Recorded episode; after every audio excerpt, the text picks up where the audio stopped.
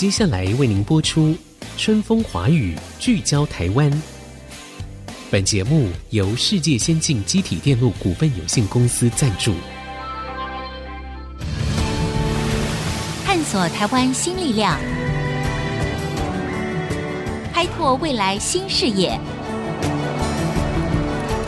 春风华语，聚焦台湾。沈春华主持。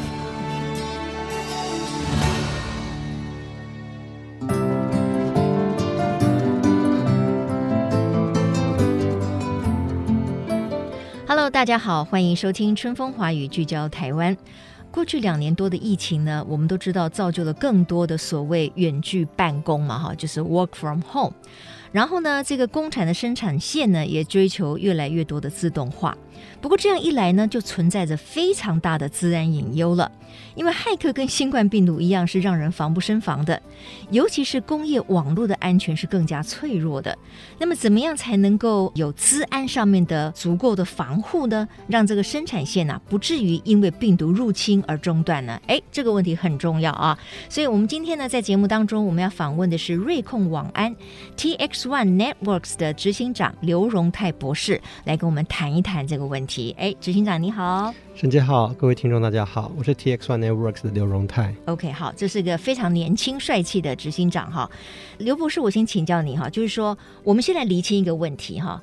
因为像我来讲，我就不是那么高科技的这个人，所以对我来说，每一集其实我都觉得非常感兴趣，因为我都可以学到很多。我希望我们的听众朋友，如果他不是在科技业，或 even 他在科技业里面哈，因为科技业也是分很广嘛哈，非常多的层面，我们都可以同步来成长。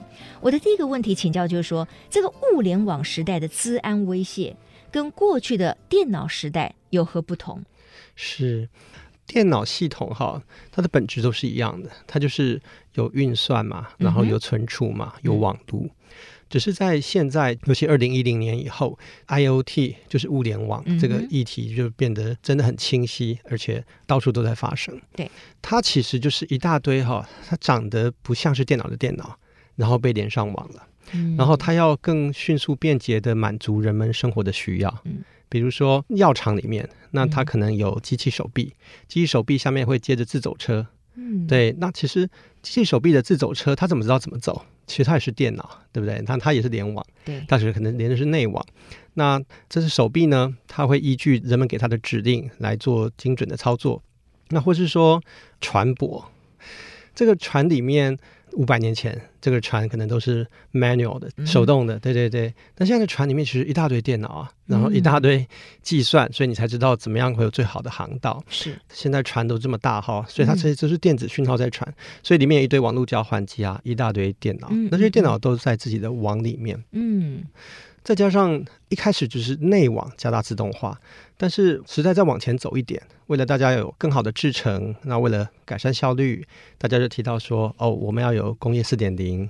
然后我们要做数位转型，嗯，那这就是什么呢？这就是说，原来这些内网的电脑系统，嗯、他们会把他们的数据往上传，嗯，因为有了数据，你才能改善，才能分析嘛。那传到哪儿？一般就丢到 cloud，嗯，那 cloud 分析完，云端就是云端，嗯、对，从云端分析完之后，再把改善过的制成，那再传下来，嗯，那这样整个世界就打通了，对对，对，OK，、嗯、那这样的自然跟以往有什么不同？嗯，那以往你就是电脑系统装防毒软体，嗯。对，门口可能有些防火墙，但是现在呢，首先这个墙的概念很薄弱了。嗯，对，因为很多东西不在墙里面啊，而且它长得不像个电脑。啊，对，我们说这个工业物联网时代或是物联网时代，这些电脑系统它根本就不像电脑。嗯，嗯，那可能你也没有防毒软体可以装。是，对，那这个时候怎么办？比如说在家里好了，就成家里。家里的这些 camera，在国外像美国，大家都要装这个 camera 四处拍。嗯、那这个 camera 本身也是像个电脑系统，也、嗯、也能运算。对。但在二零一六、二零一七哈，有很多大的网络攻击事件，其实都是这些 camera 网络的这摄影机被骇客给挟持了。嗯。所以骇客利用它高频宽的特性。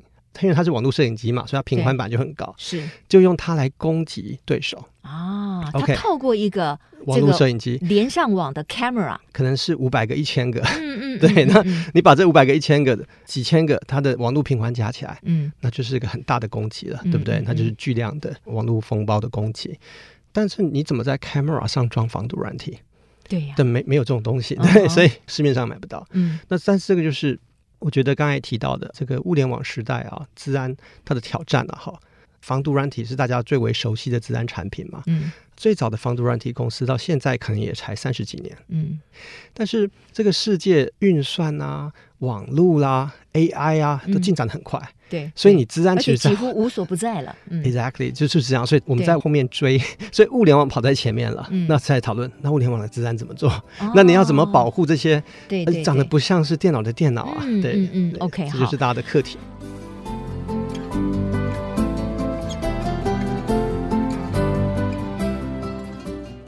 哎，我觉得这个刘荣泰博士这么一讲啊，我就恍然大悟了。我突然发现，哎，那会不会我们也身处很多可能会被害的可能性当中？你刚才说那个 camera 可能会是一个 channel，对不对？是是。哎，那我们每一个人开车子，我们不就装着一个小的那个 camera？因为为了什么肇事啊、事故原因的时候，我们可以拍摄嘛。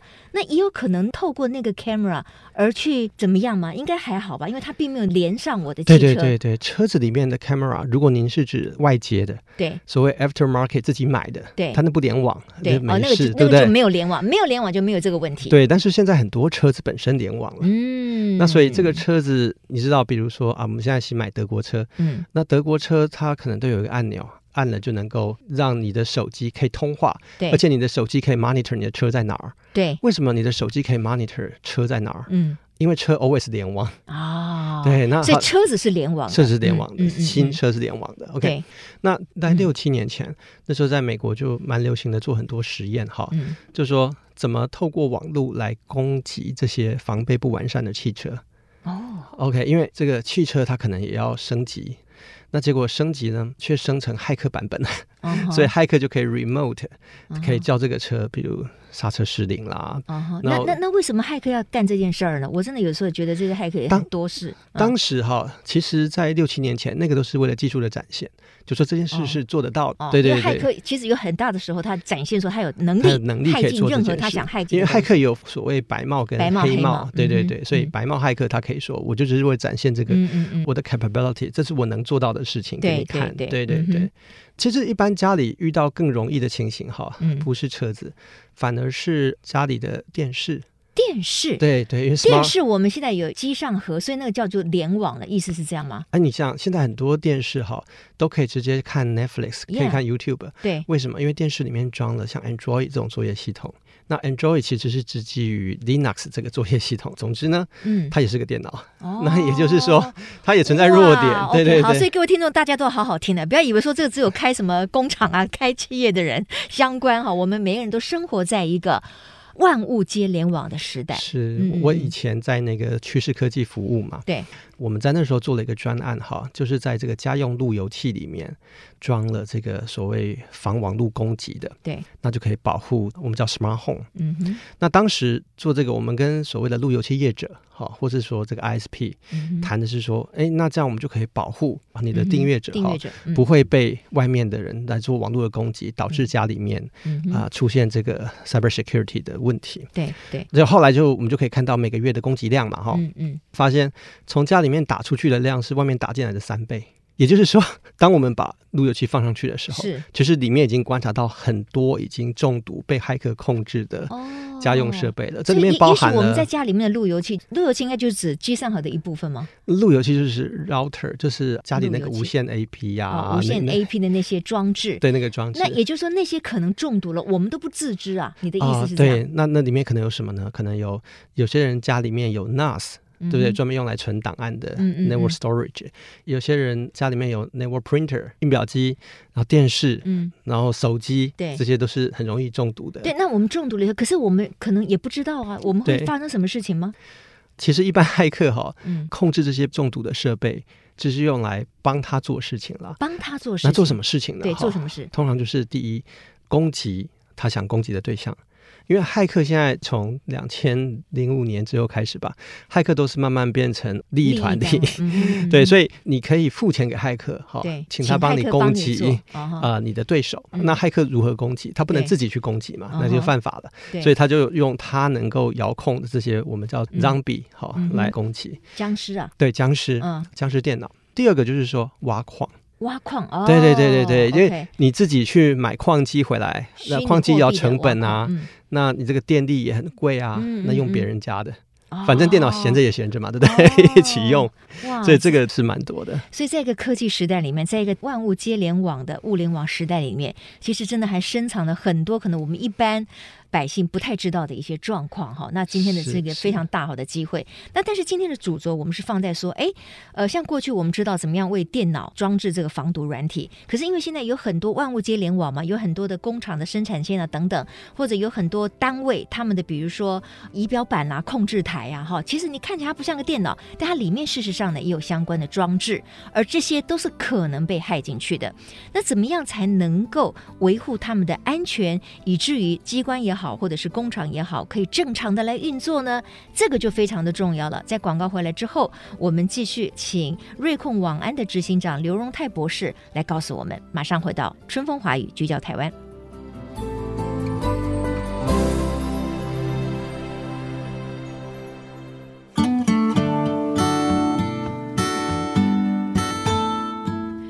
各位听众朋友，欢迎回到春风华语聚焦台湾。我们今天呢谈的呢是资安方面的防护，而且跟过去我们的可能比较传统概念的，就是专门针对电脑的资安呢又不太一样了。这个好像叫做工控资安啊，是是，工控是指在工业用的方面的各项的延伸嘛？工控该怎么解释？对啊，比如说产线啊，制造业的产线啊，嗯，或关键基础设施啦，嗯嗯比如说油气、水电，这些他们的操作场域，对。对，这都是属于公共的范围，但你也可以讲得更广义一点，嗯，比如说超市，超市对我们来说，它的那个 POS 机、收音机也算。那那个银行，嗯、银行一般是人家想说都是 IT，对不对？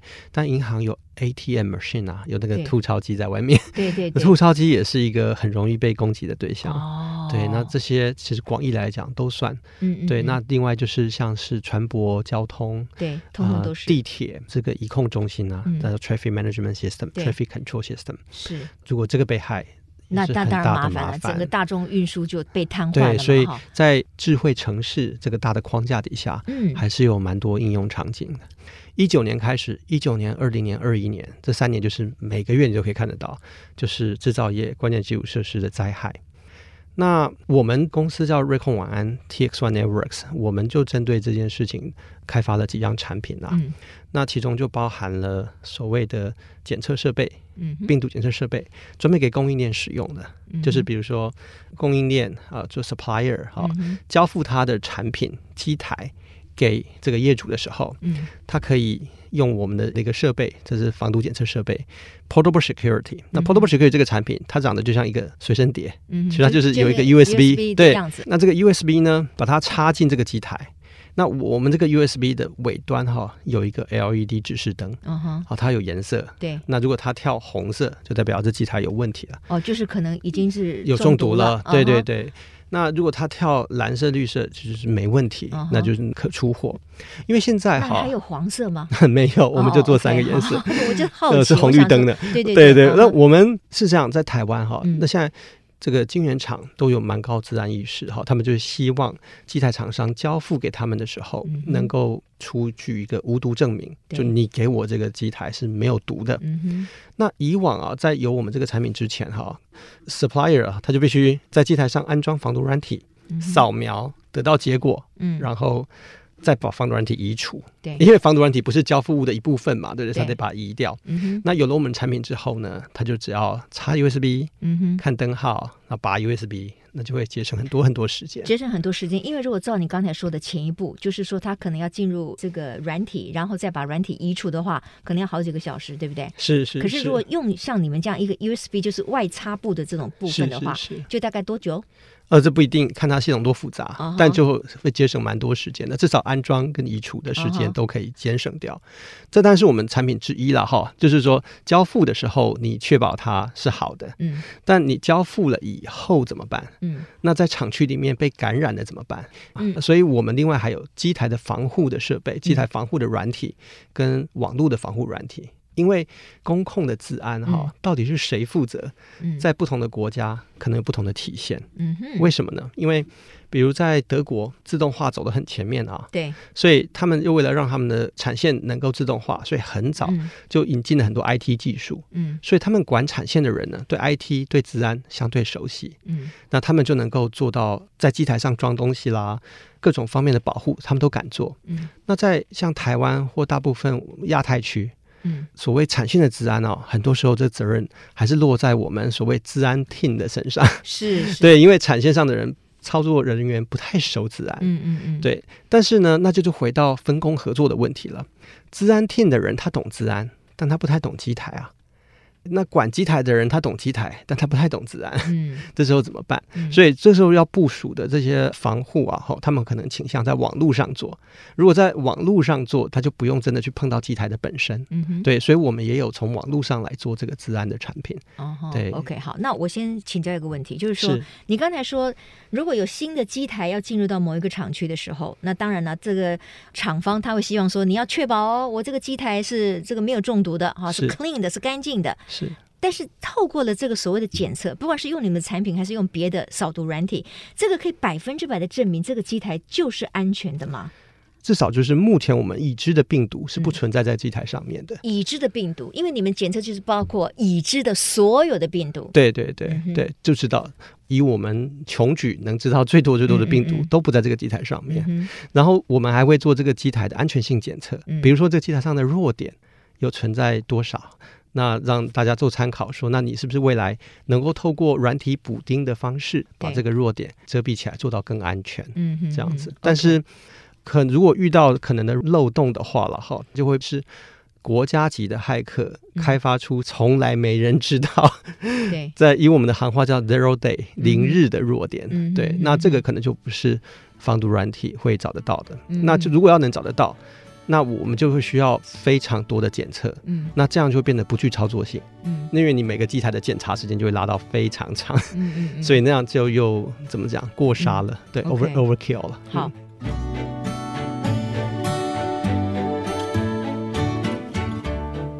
我们刚才谈到了，就是说，因为要确保机台也好啦，很多的这个移控中心呢都是安全的嘛，哈，所以你们发展出了更新的这种防毒的检测，是因为这是一个外部的一个东西嘛，哈，是。那现在呢，我知道就是说有很多的，比如说你说很大的公司，像台积电，我们就不用讲了，他一定很愿意花钱，因为对他来讲这是命脉嘛。可是如果是一般的中小企业呢，就是他可能他生产线也运作的很好，那可是他可能没有这样的意识到。或者是他认为说，哎，也不会有人针对我，所以他可能对这方面的防护会相对的降低。